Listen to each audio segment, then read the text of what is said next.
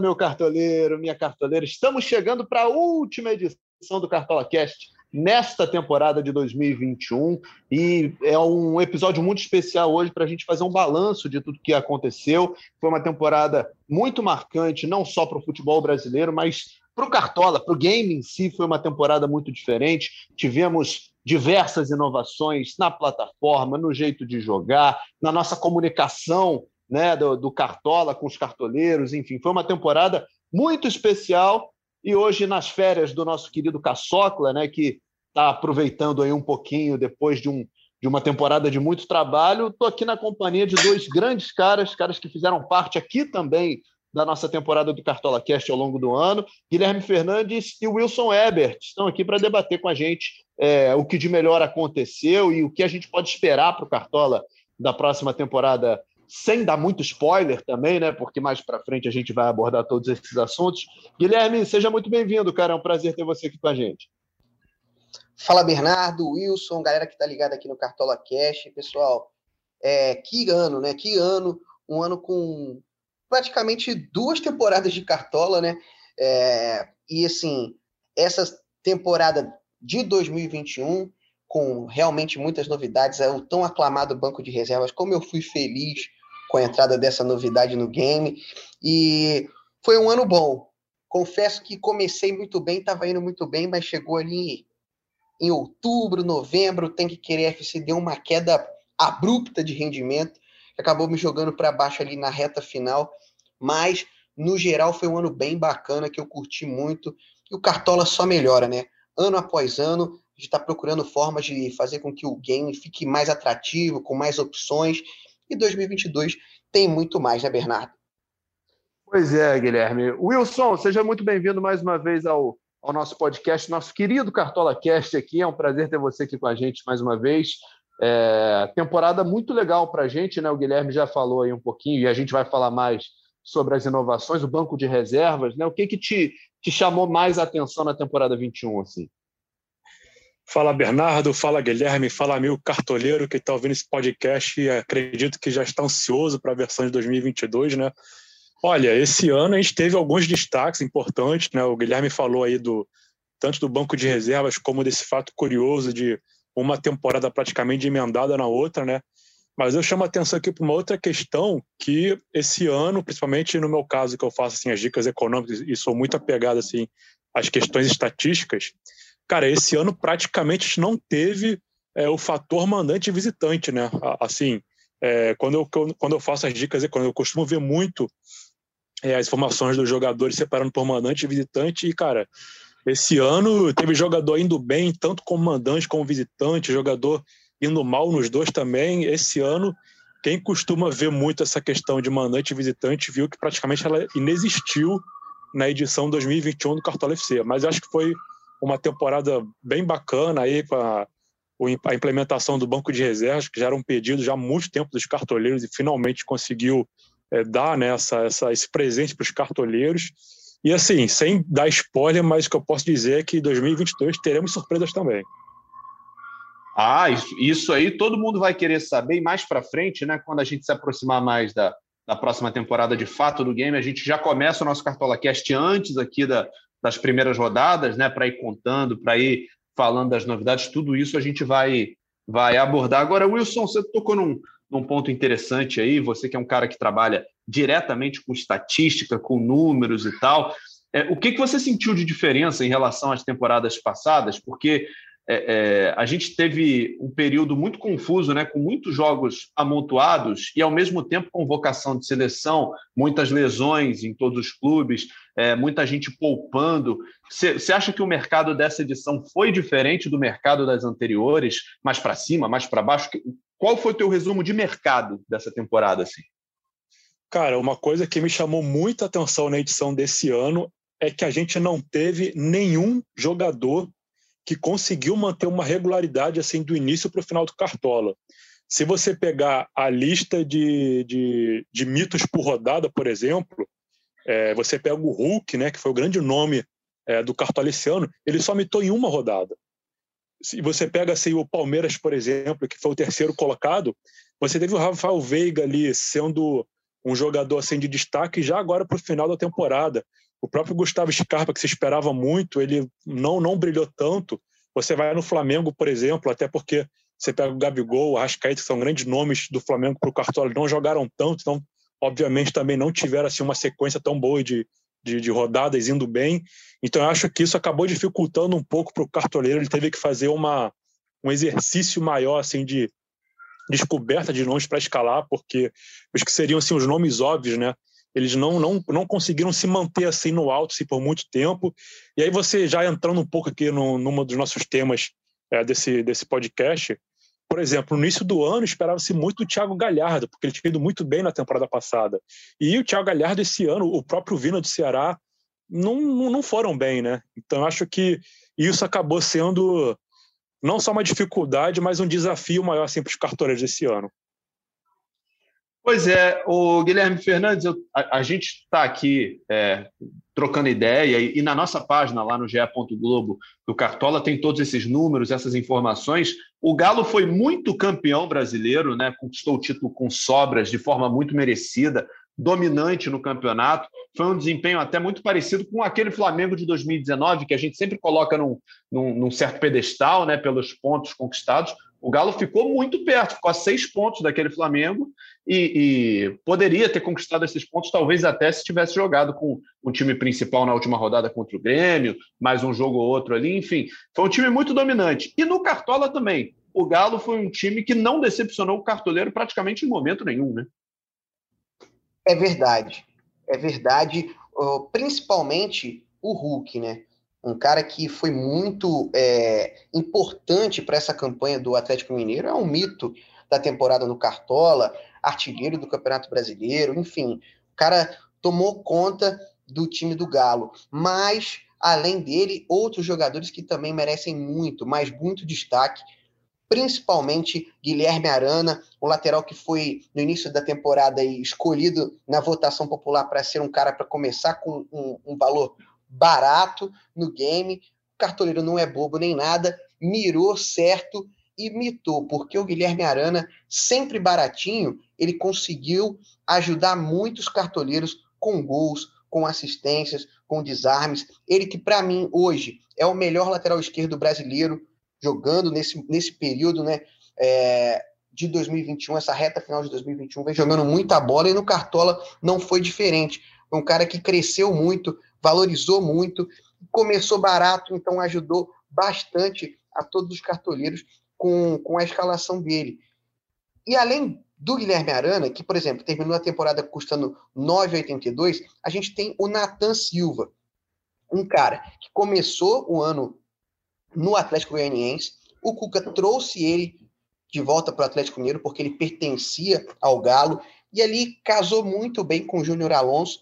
Foi um cara que foi determinante no Campeonato Brasileiro para o setor defensivo do Atlético, com 60 desarmes em jogos válidos para o Cartola, uma média de 3,99, também era uma escolha segura dos cartoleiros, porque na lateral direita, por exemplo, houve, chegou até um momento que houve um revezamento entre Mariano e Guga, ficou um pouco essa dúvida, mas são, eram dois jogadores que ajudavam muito. O Júnior Alonso, consistente zagueiro, mas aí também já um pouco mais caro, né?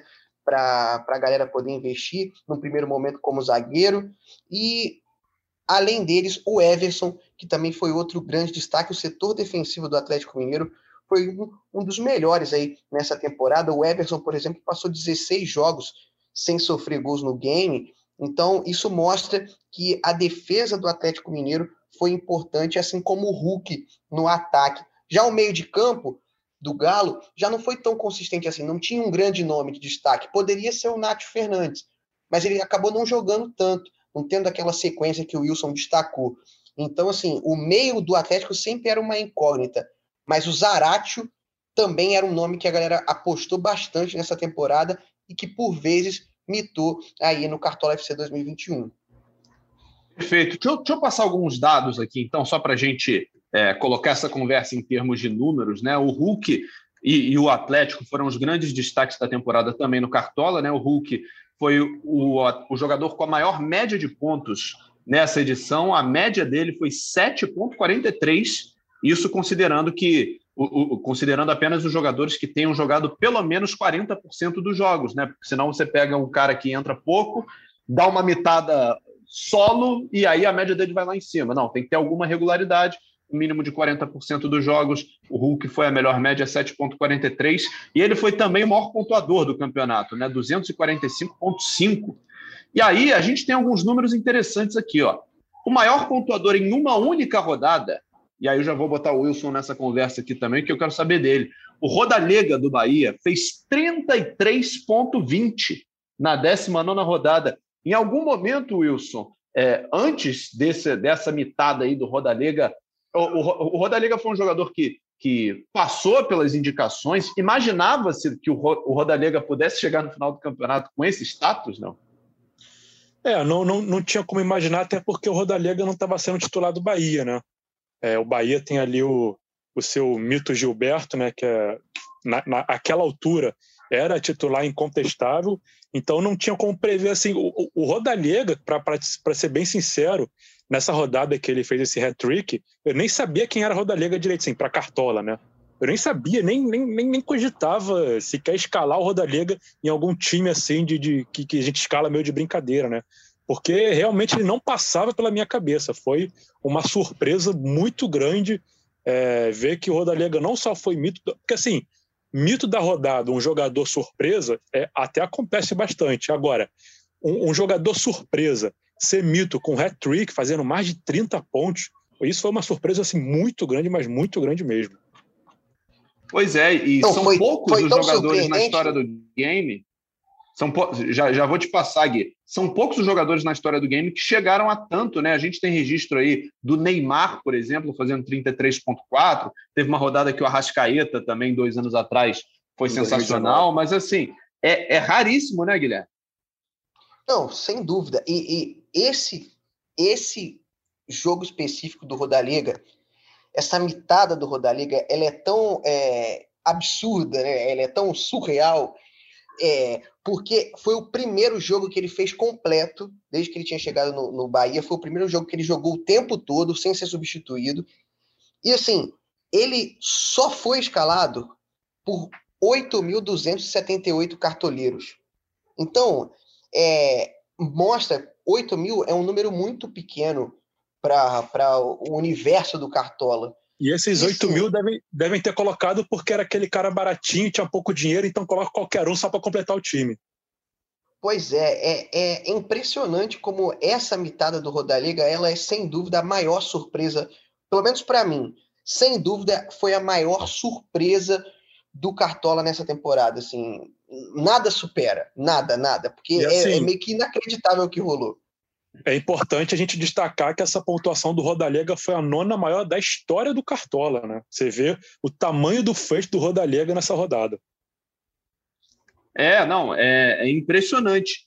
E o, o Rodalega fazendo 33 pontos, eu só, vou até pegar de novo aqui, 33,20. E, e, nesse jogo, não só ele fez 33,20, como fez golaço, né? Foi uma atuação daquelas assim. Não, ele, ele jogou o cara muito, emoldurar. muito. É, foram quatro gols, se não me engano, né, do Rodaliga, e sendo um quatro. deles um golaço, né? Perfeito, exatamente, exatamente quatro gols. E, e, um cara que valorizou muito também, o Wilson, e acho que você tem até mais base para falar do que eu, um cara que provavelmente começou como uma aposta é, econômica e se transformou num jogo, um, no, em, eita ferro, em um dos jogadores mais caros do game, chama-se Iago Pikachu. Né? O cara se reinventou no Fortaleza, saiu de um, de um jogador encostado e mal visto no, por parte da torcida do Vasco para uma peça fundamental num time que, que pegou Libertadores. Pois é, o Iago Pikachu, para contar um pouco a história dele, eu vou até dois anos atrás, porque no Vasco, assim, na, na em 2019, né? Ele era lateral e jogava como meia, às vezes até como ponta, e assim, pontuava bastante, né? É, era uma escalação assim muito certa dos cartoleiros, porque ele poderia dar gol, poderia dar assistência, ganhava saldo de gols.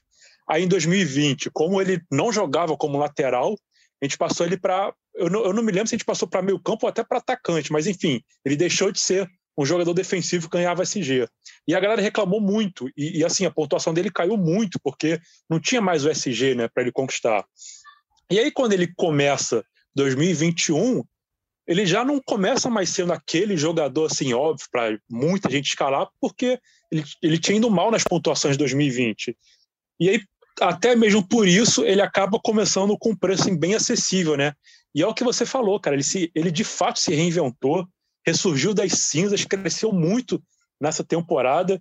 Confesso que eu me surpreendi um pouco, eu não estava. É, eu, eu, cheguei a escalar o Iago Pikachu nas dicas econômicas porque estava custando barato, mas assim, eu, eu, imaginava que ele poderia dar uma valorizada, mas eu não imaginava que ele fosse imitar como ele imitou.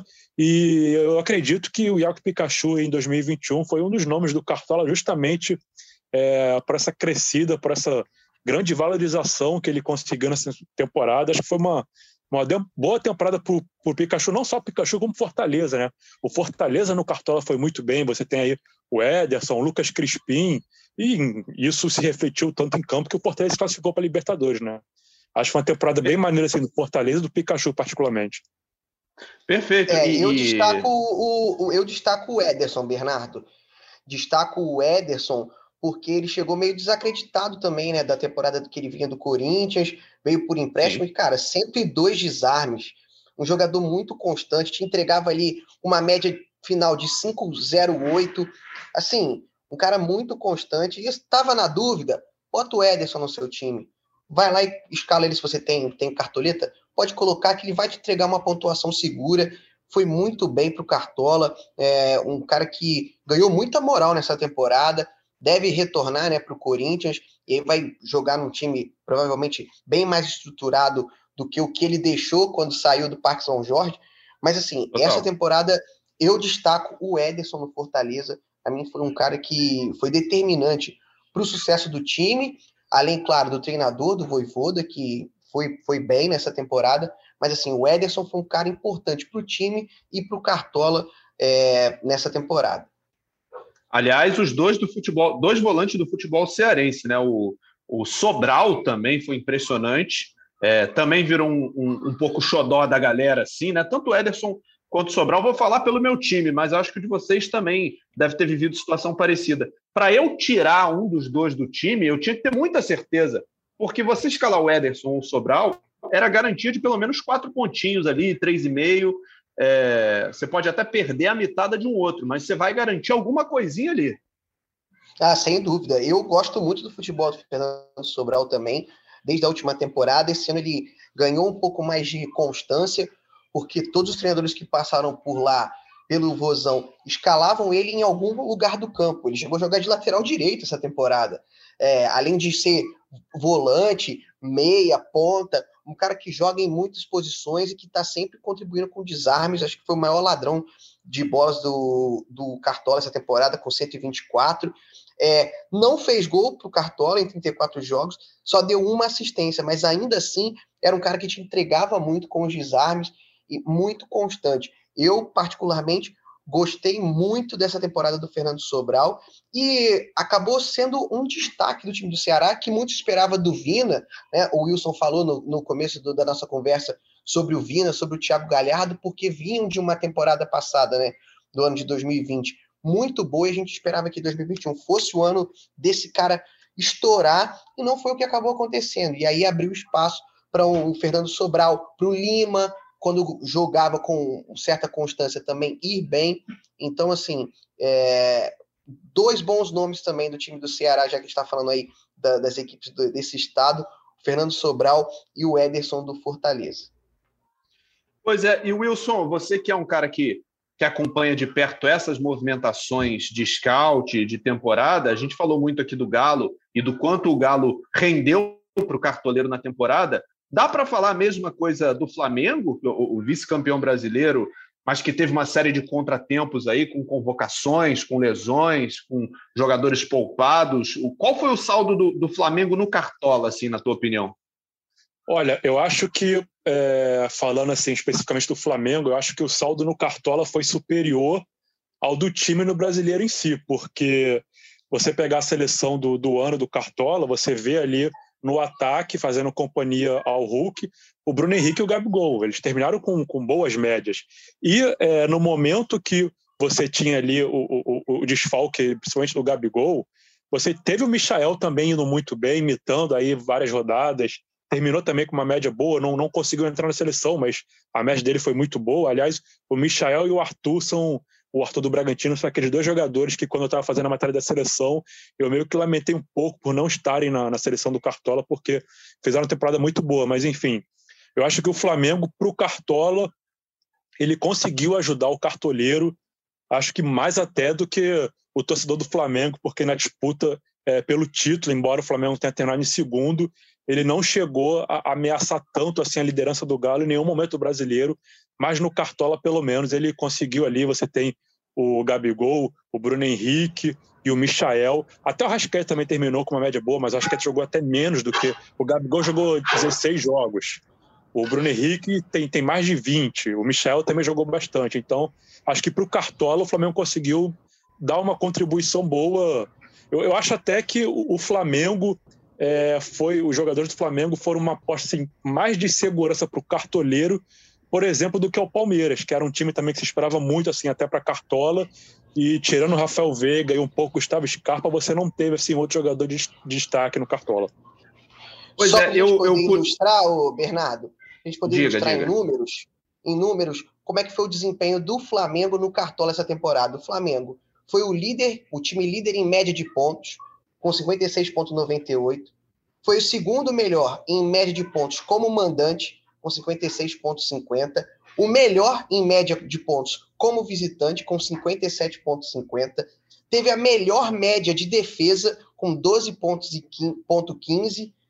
E teve me a melhor média de ataque com 21,41. Ou seja, um time que, na cabeça de muita gente, por não ter vencido o Campeonato Brasileiro, foi um fracasso, para o Cartola, foi um dos principais times ali liderando em várias estatísticas, se pensar no time como um todo. Então foi bem isso aí que o Wilson falou.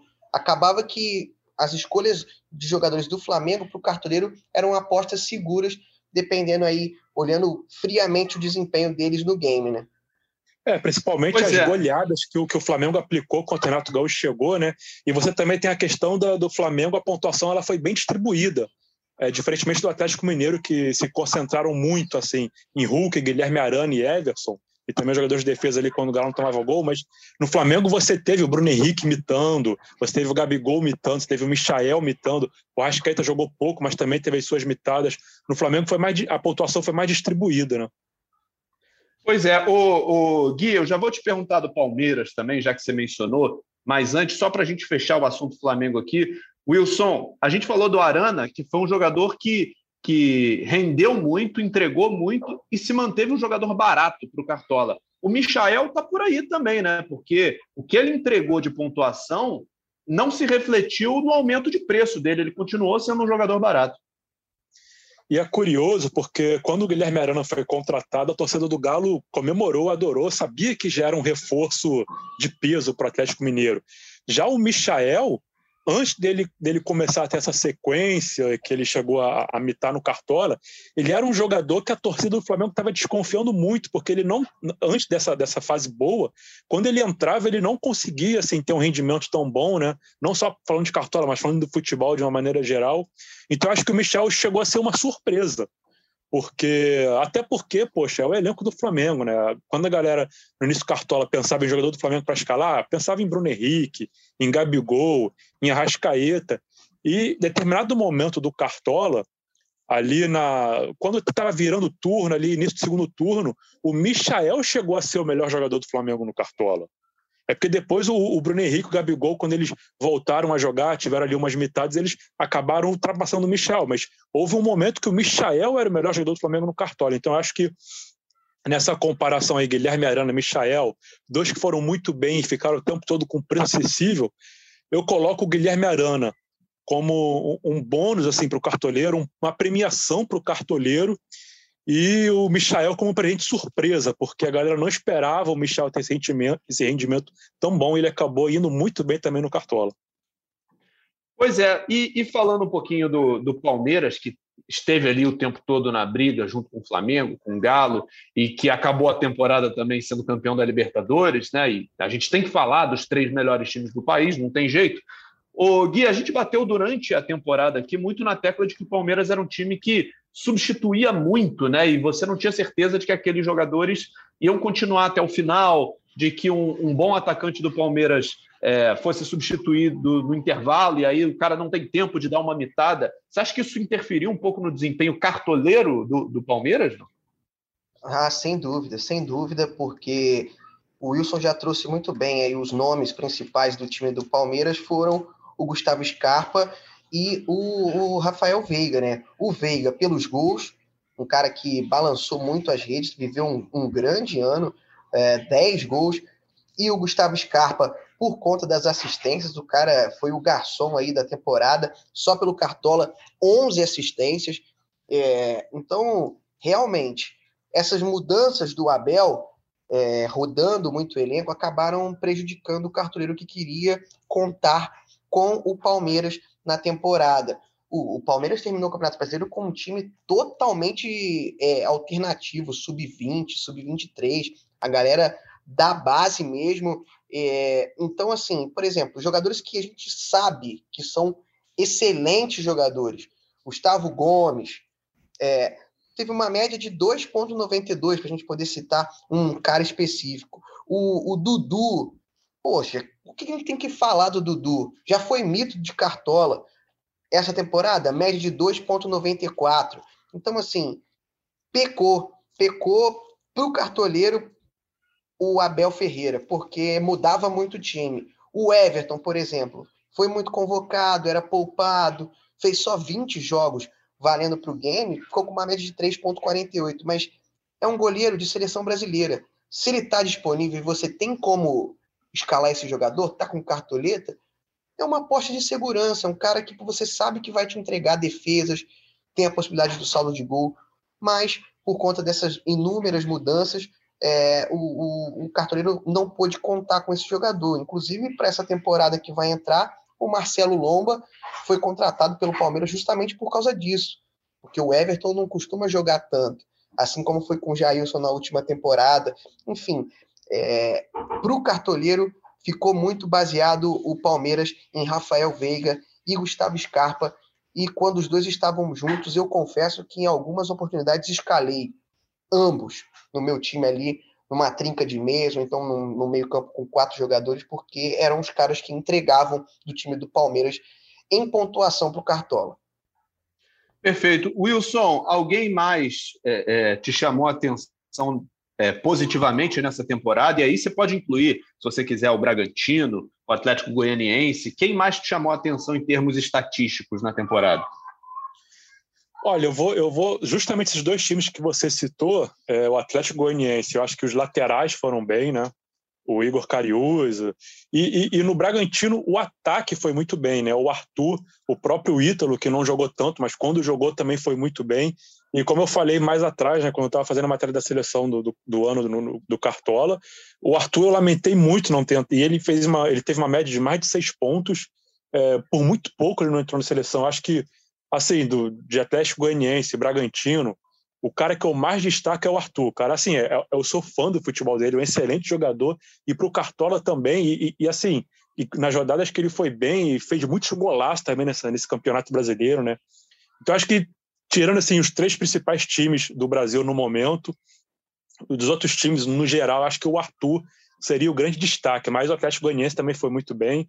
É, teve um momento ali na defesa também que os, todos os jogadores de defesa estavam apontando bem. O Bahia, é, é, é, bom destacar também o Bahia, né? Quando o Guto assumiu o Bahia, o Bahia ficou várias rodadas sem tomar gol, os jogadores de defesa estavam indo muito bem, né? Diferentemente, por exemplo, do, da defesa do Grêmio, que se esperava muito, né, da dupla Jeromel e Kahneman, que acabaram não indo tão bem, né, mas então se fosse destacar times, eu destaco esses três, Bragantino, Atlético Goianiense e também o Bahia ali, quando o Guto assumiu. Pois é. é e... eu, eu posso acrescentar, Fala. Bernardo, um time? Claro, claro, claro. Porque, Pode. na minha visão, foi a surpresa da temporada, tá? Não só no Cartola, mas no Campeonato Brasileiro. O América Mineiro. A gente tem Sim. que destacar esse Sim. time porque, por exemplo, Marlon, o lateral esquerdo que ganhou a posição durante o ano, foi muito bem é, no Cartola. O Lucas Cal, que para o Cartola é um zagueiro, quando o Wagner Mancini estava por lá, colocou ele como volante ele se encontrou é, nessa posição como primeiro volante e para o Cartola foi muito bem. E fez gol, né? Fez gol de assistência, né? É, fazia gol, fazia assistência, tinha o bônus do saldo de gols. E, assim, com todo respeito a todos os outros jogadores aí, até o próprio André do Fluminense que ganhou o prêmio de destaque do Brasileirão, porque jogou muita bola, mas na minha visão, é, a surpresa, assim, o destaque foi o Ademir, cara, do América Mineiro. O que jogou de bola esse rapaz, camisa 10 do Coelho, foi impressionante. Jogou muito muita bola. E para o Cartola, ele foi muito bem nessas últimas rodadas aí. Foi meu capitão e, e correspondeu. Assim, impressionante como evoluiu o Ademir. Então, acho que o América Mineiro também merece uma menção bem honrosa, partindo desses três nomes: o Marlon, lateral esquerdo, o Lucas Cal, que para o Cartola era zagueiro, e principalmente para o Ademir, o atacante que nessa próxima temporada vai estar no Atlético Mineiro. E foi legal, boa, Guilherme. Boa. Ter, foi, é, ô, Bernardo, só para complementar um pouco, foi legal o Guilherme ter lembrado do América Mineiro ter levantado essa bola, porque o Ademir é, foi o capitão das dicas econômicas na rodada 38. Ele foi o misto da rodada 38 e foi assim o, muito responsável por ter feito o time das dicas econômicas é, fazer a sua maior pontuação da história, que foi 100 pontos, muito graças ao Ademir. Perfeito. E agora o Ademir vai se juntar ao elenco do Galo na temporada que pois vem, é. né? Vai ser mais uma opção para o Atlético Mineiro, assim como o Guilherme Castilho do, do Juventude também, que foi bem né, numa campanha bem, que, bem. que acabou em alta pela, pela permanência, né? Mas o Castilho apareceu aí como uma, um destaque positivo também no time do, do Juventude. Agora, nem só de destaques, é, é assim, eu estou querendo que a gente use esse, esse podcast final da temporada para falar um pouco também das mudanças do game em si, né? A gente falou bastante aí de desempenho, falamos aí do banco de reservas que estreou em altíssimo nível, mas não foi só isso, Guilherme Fernandes, porque a gente teve uma inovação que, para mim, foi uma das, um dos pontos mais altos dessa temporada no Cartola, que foi a, a redução no tempo de, de fechamento do mercado. Né? A gente agora só tem que esperar meia hora para é, é os jogos começarem, a gente já tem as escalações na mão. Pessoalmente, você acha que isso te, te ajudou, melhorou o desempenho do seu time? O que, que você achou dessa, dessa mudança? Isso foi uma benção, né? A verdade é essa, uma benção.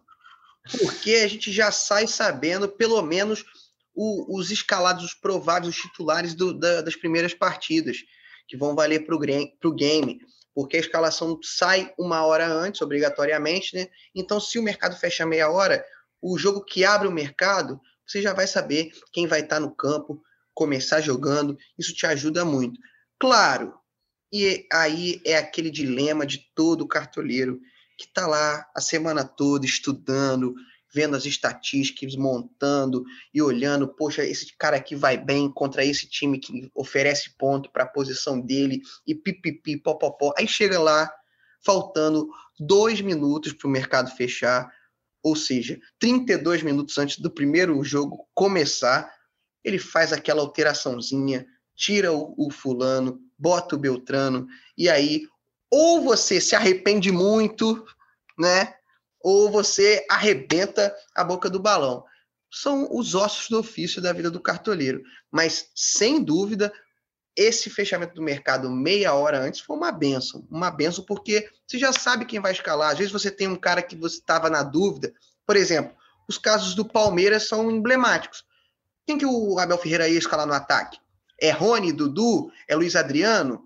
É Wesley? É William? Quem que vai?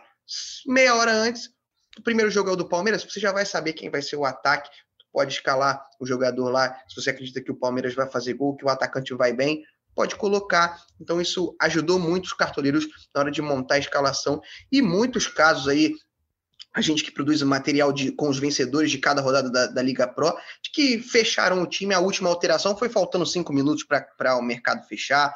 Então, isso ajuda muito o cartoleiro, porque já tem essa previsão de quem vai entrar em campo, pelo menos nos primeiros jogos da rodada. Perfeito. E Wilson, a gente teve uma mudança nessa temporada também, e que certamente mexeu muito com o teu trabalho, com a tua função no game, que foi a mudança nos scouts dos goleiros, né? Porque antigamente a gente tinha é, os goleiros contando, por exemplo, passe incompleto, passes errados, e agora não, agora os goleiros eles até pontuam positivamente em alguns momentos, mas O goleiro hoje basicamente pontua com defesa. E isso ajudou muito. E eu vou, vou te dar um exemplo pessoal aqui, né? Na temporada 2020, eu evitava de escalar o Cássio, por exemplo, que era um goleiro que fazia ótimas defesas, participava bem do jogo, mas saía muito errado com o pé. E isso tirava muito ponto do Cássio. Agora não, agora ele virou um goleiro é, interessante de se escalar, porque uh, esses passes longos que ele tenta durante a partida não são mais contabilizados. É, eu acho, eu acho que o, o Cartola conseguiu encontrar, na minha opinião, a fórmula perfeita para calcular a pontuação de goleiro, que é tanto não contar passe incompleto, como contar é, uma pontuação para toda a defesa que o goleiro faz, independente se perfeito. foi difícil ou não. Eu acho perfeito. que o Cartola chegou ao cálculo perfeito há muito tempo que eu já defendia é, que os goleiros pontuassem todas as defesas e não houvesse uma, uma pontuação para defesa difícil, porque eu acho que fica uma coisa muito subjetiva analisar, porque, é claro, uma defesa que é muito difícil, é muito fácil a gente. Ah, essa defesa é muito difícil. Agora, tem aquela, aquela linha tênue, né? Até onde vai a dificuldade, até onde não é difícil. Então, eu acho que o Cartola deixou bastante objetiva a questão da pontuação para a defesa e também tirar passe completo, porque às vezes é, é até uma, uma arma da equipe, né? Você recua para o goleiro e o goleiro dá aquele chutão para dar aquela aliviada. E você contar isso como passe incompleto, eu achava muita injustiça.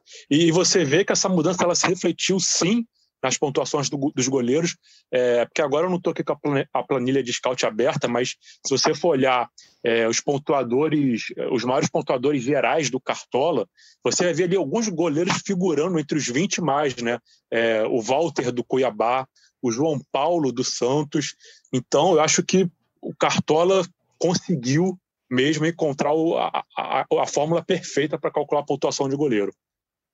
Perfeito. E, e, que bom que você falou do Walter. Eu não podia deixar esse episódio sem mencionar o excelente desempenho do Walter como goleiro do Cuiabá, né? Foi um dos destaques também. Se a gente falou do Bragantino, falou do Fortaleza, do Ceará, do América Mineiro, tem que falar do Walter também, né? Que foi um, um dos goleiros assim, que a galera mais confiou, né? Foi bem demais. É, e, e, outro daqueles casos que você você confiava, ele, ele era uma espécie de aposta de segurança e que não, não era tão caro, né? É, é, é ele, ele, virou teve... um jogador barato que vale a pena. Fala, Gui. É, teve uma média de 5,15 em 30 jogos, 13 deles sem sofrer gol. 105 defesas. Então, assim, já começou o campeonato também sendo um daqueles caras que a galera votou para começar baratinho na posição, né? É, isso ajudou muito o Walter, porque a galera já estava contando que ele saindo da, da reserva do Cássio no Corinthians, indo para ser titular no time de Série A, ele iria bem, porque quando entrava no timão, correspondia. E foi o que aconteceu. Ele, como titular, foi muito bem, foi sólido, consistente e está aí na seleção do, do, do, campeonato, em média, né? O, o Walter, goleiro do Cuiabá, que foi o destaque da equipe do Mato Grosso, né? Além dele, a gente pode adicionar também o PP, queridinho do nosso Cassius Leitão, né? O Bernardo, o, o, o meia do Cuiabá, que é cria do Flamengo, é, que também foi muito bem, porque fazia de tudo ali no meio-campo do, do time do Cuiabá. Roubava bola, finalizava, dava assistência. Então, se for mencionar o Cuiabá na temporada 2021, tem que falar de Walter e de PP. Eu acrescento mais um nome. Pode botar. Dá tempo de acrescentar mais o nome do Cuiabá? Pode. João Lucas, lateral, também foi muito bem, desarmou bastante e, e foi beneficiado por esses jogos que o Cuiabá não sofreu gol. Então, dos, dos destaques do Cuiabá, além desses dois que, que a gente já falou aqui, o Walter e o PP, eu acredito também o João Lucas, outro, outro jogador criado pelo Flamengo, que foi para o Cuiabá e que eu acho que foi muito bem nessa temporada, também no Cartola. É, não, foi, foi excelente e a gente não sabe onde ele vai estar na temporada que vem, né? Porque ele, ele ainda tem contrato com o Flamengo, mas o Flamengo quer repassar o João Lucas, a gente não sabe para onde ele vai para o Cartola 2022. Vamos aguardar aí e acompanhar as notícias no GE. Globo. Temporada de muitas mudanças, de, de outras formas de comunicação. Deixa eu mandar um beijo aqui também para o mestre Cuca e para a Cami Campos, que foram brilhantes aqui nessa temporada, na, na, nossa parceria, né? tanto no Cartola Cast quanto nas lives, uma temporada muito mais digital, com programas na, na no, no, YouTube, com quadros, com a nossa comunicação aqui no, no Cartola Cast cada vez mais, mais apurada. Né? Foi uma temporada muito especial para a gente. E aí, eu não, eu não posso encerrar esse podcast, Guilherme e Wilson, sem, assim, não é que eu estou pedindo spoiler, eu sei que tem muita coisa ainda sendo definida, o Cartola está trabalhando para melhorar ainda mais para a temporada 2022, mas fatalmente teremos coisas novas pintando por aí, teremos algumas modificações. O que eu quero perguntar é o seguinte: essas modificações boas vão ficar, né, Guilherme? Banco de reservas, meia hora para escalar. Posso contar que, que o meu time será escalado perto da hora do jogo? Com toda certeza, né? Porque o que é bom merece permanecer. Não se muda time que está ganhando. E se isso entrou e ajudou a vida do cartoleiro, a gente não pode tirar. Mas eu te dou já logo um gostinho de quero mais para todos os cartoleiros. Se jogar cartola é bom, imagina poder jogar cartola de um jeito mais dinâmico. É Vai isso, isso que a gente é isso que a gente está preparando aí para a próxima temporada, um novo modelo de game, fantasy game, bem bacana, muito mais dinâmico e que a galera vai se amarrar, eu tenho certeza, Bernardo. Mas vai mudar o Cartola ou vai ser um plus? Um jogo a mais? Um plus. Um ah, plus. então melhorou ainda mais, né? O nosso Cartolinha está mantido e ainda vai ter uma outra uma outra versão. Vamos aguardar. Eu, eu, quero trazer essas notícias aqui no Cartola Cast em primeira mão, mas eu quero trazer quando a gente estiver com tudo pronto para divulgar, com todos os detalhes, com todas as informações, e conto muito com vocês dois aqui para nos ajudar nesse, nesse caminho. Ô Wilson, em termos de, de estatísticas, de economias, o que, que a gente pode esperar para 2022? Vai ser mais difícil montar um bom time? Olha, se eu te responder essa pergunta, eu vou acabar dando um spoiler. Então, o que eu posso Ih! dizer é o seguinte: os cartoleiros não perdem por esperar. Vamos ter novidades sobre isso também. Ai, meu Deus do céu, mas é para eu ficar feliz ou é para eu ficar aflito? Eu acho que é para todo mundo ficar muito feliz. É para todo mundo ficar muito feliz. Ah, então já gostei. Então já gostei. Amigos, é, queria que vocês então é, deixassem um, um, recado aí, o, o que quer, o que vocês quiserem passar para a gente sobre essa temporada 2021, porque esse também está sendo o nosso podcast de encerramento da temporada. A gente continua para 2022 mais próximo, né, do começo da, da temporada do Cartola, mas encerrar em grande estilo aqui a nossa temporada do Cartola Cast. Wilson, taca-lhe pau. Bernardo, Guilherme, todo mundo da comunidade cartoleira, foi um prazer estar junto de vocês mais uma temporada. Vamos firme e forte para o ano de 2022, chegar com tudo. É, o Cartola é, já está de vez nas nossas vidas.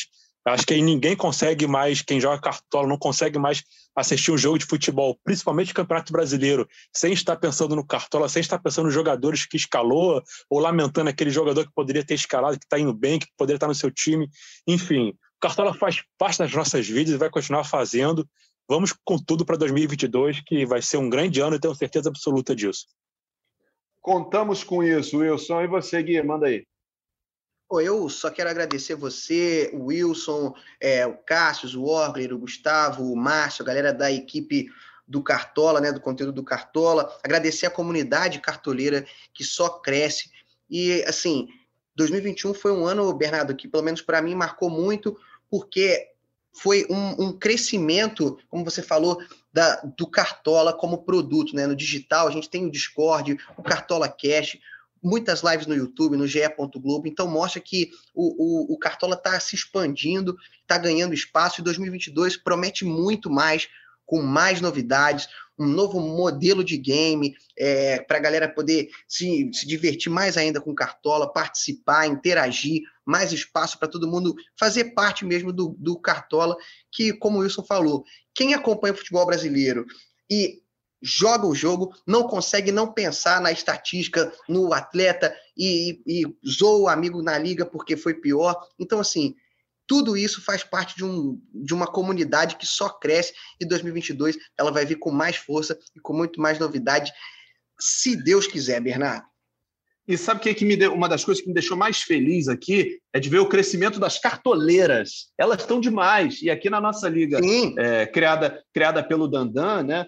A, a, a Liga, os Cartobrabos, né, que tem muitos participantes. Deixa eu ver até o número aqui de participantes, para eu não falar Só besteira os VIPs. São... né? Essa daí é a Liga dos VIPs, né? Na, mais ou menos. Se eu estou na liga, ela não pode ser VIP. Olha só, são 36 é. participantes.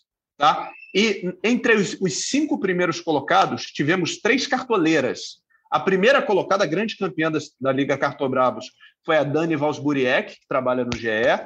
Em segundo, Renata Mendonça, que já já foi convidada aqui para o podcast. Ela deu aquela, aquela, aquele migué, não, esse, esse ano não estou jogando tanto e tal, e acabou aí, ó, segunda colocada. Aí veio o Conrado Santana em terceiro, eu fiquei na quarta colocação e a Cami Campos em quinto. Então, do, do, das cinco primeiras posições, tivemos três cartoleiras. Então, Meninas cartoleiras, mulheres cartoleiras, um beijo para vocês, parabéns pelo desempenho. Venham mais, eu quero mais cartoleiras participando, mais cartoleiras jogando com a gente, mandando mensagem, participando do Cartola Cast, porque isso faz toda a diferença, a gente ter essa, essa diversidade aqui também no nosso conteúdo, presença de gente de tudo que é jeito, de tudo que é. Enfim, queremos todo mundo jogando cartola para a próxima temporada e que a gente continue trazendo cada vez mais pessoas diferentes aqui para o nosso papo. Né? Então, parabéns, Dani, campeã da, da Liga Cartobrabos, parabéns, Renata, parabéns, Cami Campos, parabéns duas vezes, né? que fez uma grande temporada como nossa influencer também. E é isso, e deixa eu mandar um beijo aqui também para o Caçocla, né? Vou repetir aqui, Caçocla é, tirou um períodozinho de férias agora com o final da temporada, mas foi o cara que, que comandou essa festa aqui durante todo o ano. Eu estou aqui para dar uma força, para ajudar, mas o, sem o Caçocla eu não estaria aqui. Então, beijo, Caçocla, aproveite suas férias, curta bastante, porque ano que vem tem mais. Gui, Wilson, muito obrigado. Muito, muito, muito obrigado. Foi uma temporada muito especial, vocês fizeram parte disso. É, vocês foram de grande contribuição. Cada um de vocês que vem aqui no Cartola Cast, eu aprendo mais, eu, eu me torno um cartoleiro melhor conversando com vocês, aprendendo com vocês. Conto com a parceria de vocês para o ano que vem também. E o Cartola Cast vai continuar, porque a gente vai ter muita coisa para falar. Já entendi que, que a gente vai ter mais assuntos, mais novidades para tratar e certamente estaremos juntos para 2022. Esse podcast tem a edição, essa edição do podcast tem a edição do Marcos Portuga, mas eu já agradeço também a todos os, os nossos editores ao longo da temporada, né? A Juliana Sá, o João Felipe, a Marcela Meive, tivemos muita gente nos ajudando, contribuindo aqui com o podcast, coordenação do Rafael Barros, gerência do André Amaral. Grande beijo para todo mundo. Em 2022, o Cartola Cast segue firme e forte. Vamos juntos que a temporada promete. Grande abraço e até logo. Valeu.